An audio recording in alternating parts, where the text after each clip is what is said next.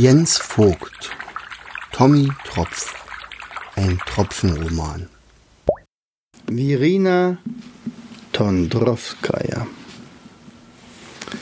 Tatsächlich erfuhren die vier heute von einer recht gesprächigen Dame ein besonderes Geheimnis. Am Bär vorbeizukommen war wieder nicht schwer. Tommy und Tröpfchen schlichen sich wieder auf Zehenspitzen vorbei Ihre Flugbegleiter hatten sie in ihre Innentaschen gesteckt. Der Bär atmete gleichmäßig und ruhig. Ich glaube, selbst ein Gewittersturm hätte ihn nicht aus seinem Winterschlaf reißen können. Der Gang, der tief in die Höhle führte, war wirklich vollkommen vereist. Rings um sie herum aber war kein Felsen, wie ihn Staubi und Körnchen aus der Wüste her kannten, sondern es schien ganz normaler Boden zu sein, nur dass dieser gefroren war. Sie kamen an dem Mammut vorbei, dem nun drei Haare fehlten.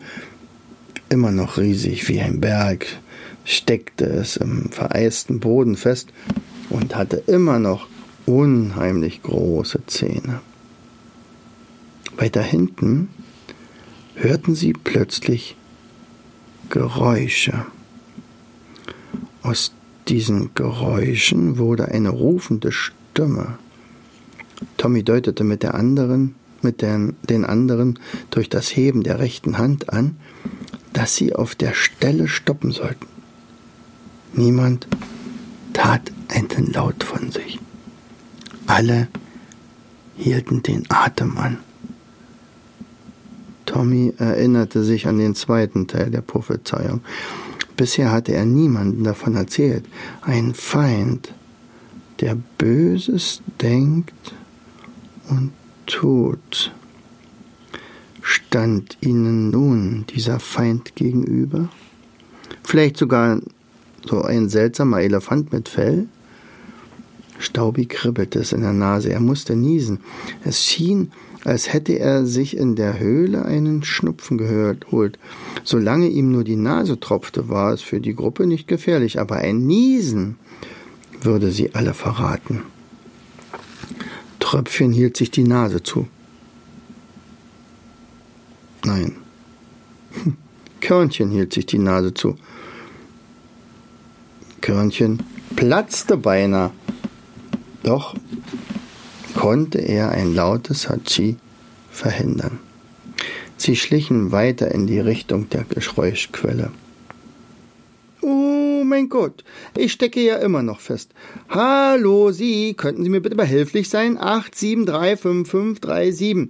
Ist da doch jemand, oder? Hallo, hallo. Ich kann Ihren Lichtschein sehen. Kommen Sie schon, ich brauche Ihre Hilfe. Die vier schauten sich an und wagten dann mit den Fackeln in den dunklen Teil des kleinen Raumes zu leuchten. Was sie sahen, war irgendwie seltsam. Eine kleine Eiskristalldame bemühte sich verzweifelt, ihre im vereisten Boden steckenden Beine herauszuziehen.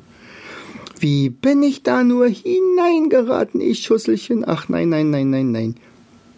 Tommy und Tröpfchen eilten zu der Dame und versuchten sie herauszuziehen. Es wollte nicht gelingen. Währenddessen redete die Tropfendame unentwegt weiter. Ach, das ist ja nett. Ja, ziehen Sie nur. Sie ahnen gar nicht, was man hier unten für kalte Beine bekommt. Ich leide unter kalten Beinen, müssen Sie wissen. Schon eine ganze Weile leide ich unter kalten Beinen. Ich bin es so leid.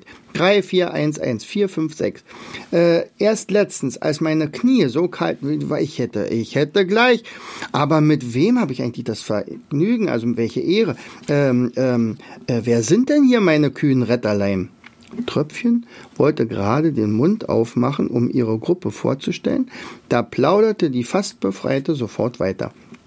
Ich bin nämlich Virina Tondrowskaja. Äh, müssen Sie wissen. Eigentlich gehöre ich gar nicht hierher, nach Sibirien. Nur weil ich mich ein einziges Mal verzählt hatte, hat es mich hierher verschlagen. Sie müssen wissen, ich war einmal Chefzählerin am Fuße eines Wasserfalls. Und Sie, was machen Sie so? Nun versuchte es Tommy. Wir sind auf der Suche nach Doch auch ihn unterbrach Irina Tondowskaja. Ist ja ein Ding. Sie, ich bin auch auf der Suche. Ist ja toll. Dann können wir ja gemeinsam suchen. Das wird lustig. Ich suche nämlich gerne, müssen Sie wissen. Nur mit dem Finden habe ich es nicht so. Da habe ich so meine Probleme. Ich suche Zahlen. Überall gibt es Zahlen. Wussten Sie das? Äh, ist das nicht toll? Sie zum Beispiel sind zwei. Und die beiden Winzlinge in ihren Taschen, das sind auch zwei. Zusammen sind sie also vier. Eine schöne Zahl, nicht wahr? Ganze Zeit zerrten die vier währenddessen an der Quasselstrippe, doch irgendwie rückte und rührte sie sich nicht. Und da fiel Tommy Tröpfchen das Schmelz ein, sein Enteisungsschwert. Vielleicht war es jetzt wieder der Zeitpunkt, es zu benutzen.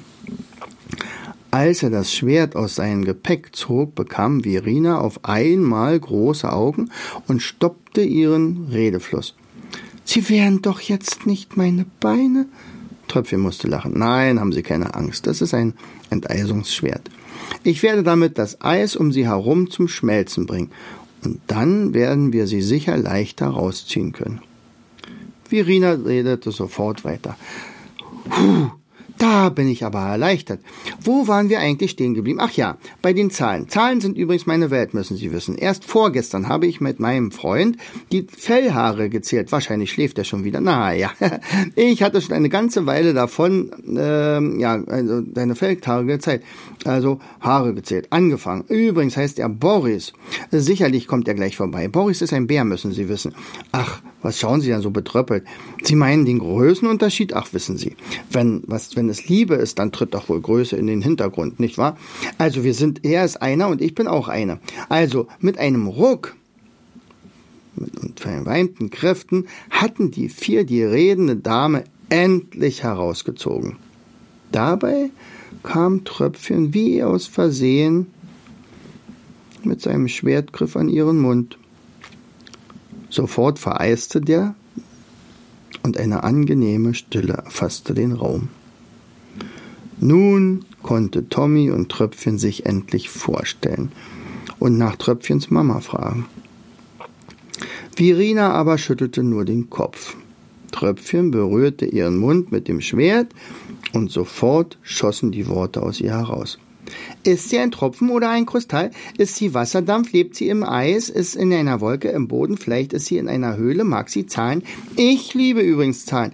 Sagte ich das schon? 2, 6, 8, 2, 4, 0. Das waren eben gerade Zahlen. Toll, nicht? Zahlen sind etwas Magisches. Voriges Jahr hatte ich die Schneeflocken gezählt, die vom Himmel gefallen sind. Wussten Sie, dass jede Schneeflocke sechs Arme hat? Sechs. Jede, unglaublich, oder? Und es gibt keine einzige, die einer anderen gleicht. Da ist es ja so leicht, sie alle zu zählen.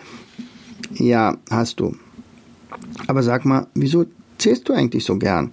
fragte Tröpfchen etwas genervt. Sagte es dich nicht bereits? Ich war die Chefzählerin an einem Wasserfall. Ich war verantwortlich für alle herunterspringenden Tropfen. Ich zählte sie alle, jeden einzelnen Tag und Nacht. Denn der Wasserfall steht ja nie still, müssen Sie wissen. Boris sagt auch immer, ach, ich rede wie ein Wasserfall. Hihi, die Liebe. Naja, aber dann, dann gab es den einen Tag. Puh, der war schlimm. Sie müssen wissen, dass es geschrieben steht, dass jeder Wassertropfen nur ein einziges Mal den Wasserfall herunterspringen kann. An diesem Tag aber sprangen zwei Wassertropfen gleich mehrfach herunter. Niemand konnte sich das erklären und so wollte es mir niemand glauben. Also stimmte meine Rechnung nicht mehr. Ich nahm Urlaub und rechnete immer und immer wieder alles durch. Nach meiner Berechnung hätten die beiden mindestens jeder sechsmal den Wasserfall hinunterspringen sein müssen. Aber wie sollte ich das beweisen? Äh, wenn wir ihnen dabei helfen, bei hm, diesem Rätsel etwas Licht ins Dunkel zu bringen, würden Sie uns dann auch bei etwas helfen? bat Tommy vorsichtig. Aber ja doch, ich bin ohnehin in Ihrer Schuld. Stellen Sie sich vor, also Sie, schließlich haben Sie mich aus dem eisigen Boden befreit. Wobei soll ich Ihnen denn hilflich sein? Haben, brauchen Sie irgendwelche Zahlen? Ich habe jedem, nein, nein, nein, nein, nein. Um meine Tochter zu finden, müssen wir etwas Unmögliches tun. Wir wissen aber nicht, was unmöglich ist. Ohne zu überlegen, sagte plötzlich Virina, äh, das weiß doch jedes Kind, Schnee in der Wüste, unmöglich, einfach unmöglich. Warum? Weil null Wolken in die Wüste gelangen. Selbst wenn drei, fünf, sieben, neun, elf Wolken dahin gelangen würden, würde es dort regnen und nicht schneien. Das waren übrigens gerade ungerade Zahlen. Ich liebe auch ungerade Zahlen. Die sind etwas Magisches. Aber wie wollen Sie mir denn nun helfen? Äh, wie sollte Tröpfchen nur beginnen, um es ihr schon beizubringen? Hm, hm.